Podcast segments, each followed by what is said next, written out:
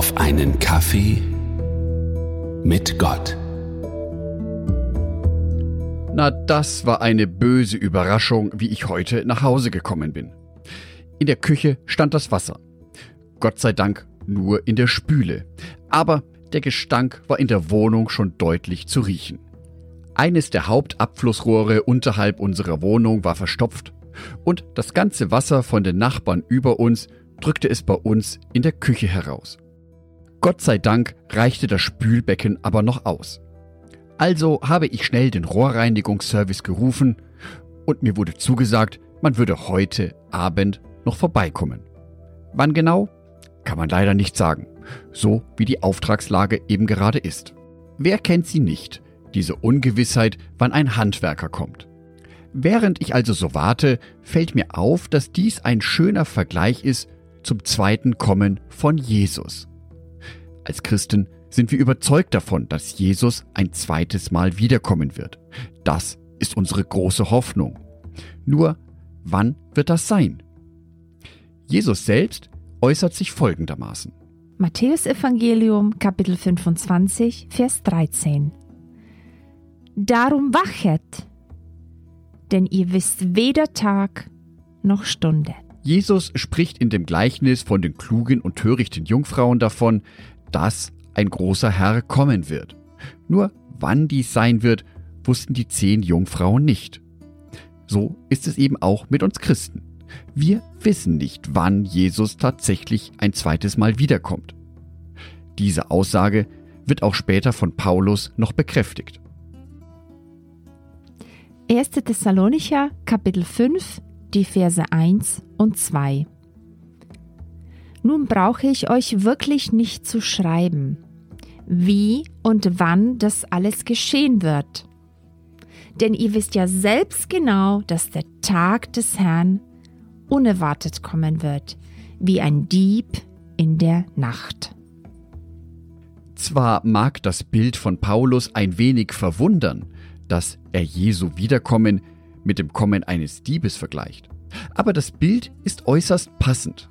Wir erhalten zwar in der Bibel gewisse Hinweise darauf, wann Jesus wiederkommen wird, aber den konkreten Zeitpunkt, den kann keiner von uns berechnen. Den kann kein Mensch bestimmen. Das mag uns ein klein wenig stören. Das mag uns vielleicht sogar ein klein wenig verunsichern. Aber so ist es nun einmal. Wir müssen warten. Wobei, nur mit Warten ist es nicht getan. Etwa eine Stunde später kam tatsächlich schon der Handwerker von der Rohrreinigung vorbei. Ich habe mich echt gefreut, dass es so schnell ging. Aber sobald wir in der Küche standen, wurde mir kurz ganz anders. Ich hatte ja ganz vergessen, die Spüle unter der Küche auszuräumen. Mensch, Jörg, dachte ich mir da. In deinem Beruf hast du es doch auch immer voll drauf, vorauszudenken und verschiedene Aspekte zu berücksichtigen. Und jetzt hier, zu Hause mit dem Handwerker, da habe ich die Vorbereitung vergessen. Nun gut, der Schrank war dann doch relativ schnell ausgeräumt. Aber auch das ist ein schönes Bild dafür, wie wir Christen die Wartezeit bis zu Jesu Ankunft verbringen können. Mit Warten allein ist es dabei nicht getan. Auch das lehrt uns das Gleichnis von den klugen und törichten Jungfrauen. Wie haben sich die nochmal verhalten?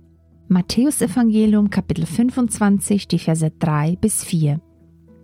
Die Törichten nahmen ihre Lampen, aber sie nahmen kein Öl mit.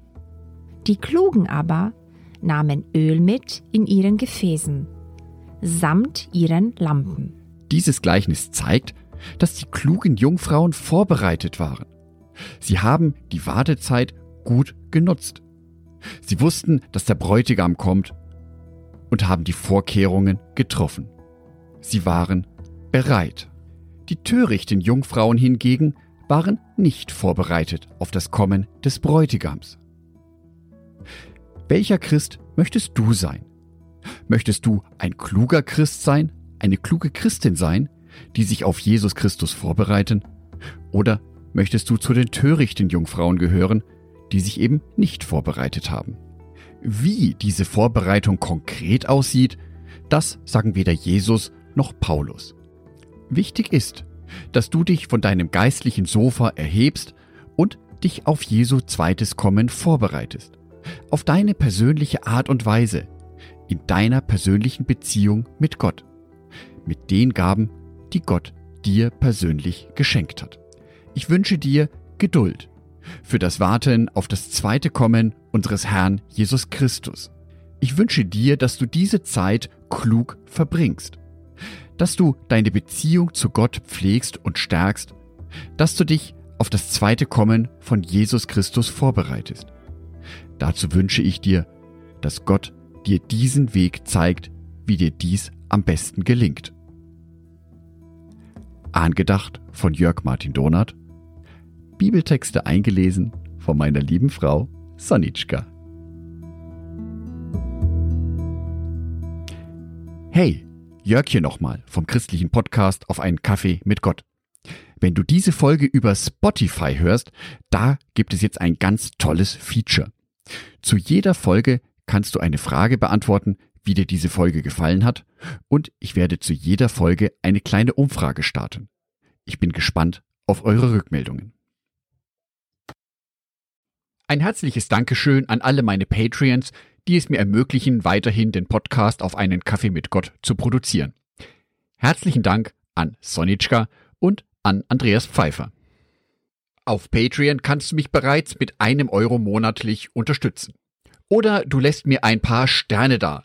Das sagt dem Algorithmus nämlich, dass dies ein guter Podcast ist und wird so mehr Menschen angezeigt. Vielen Dank schon vorab.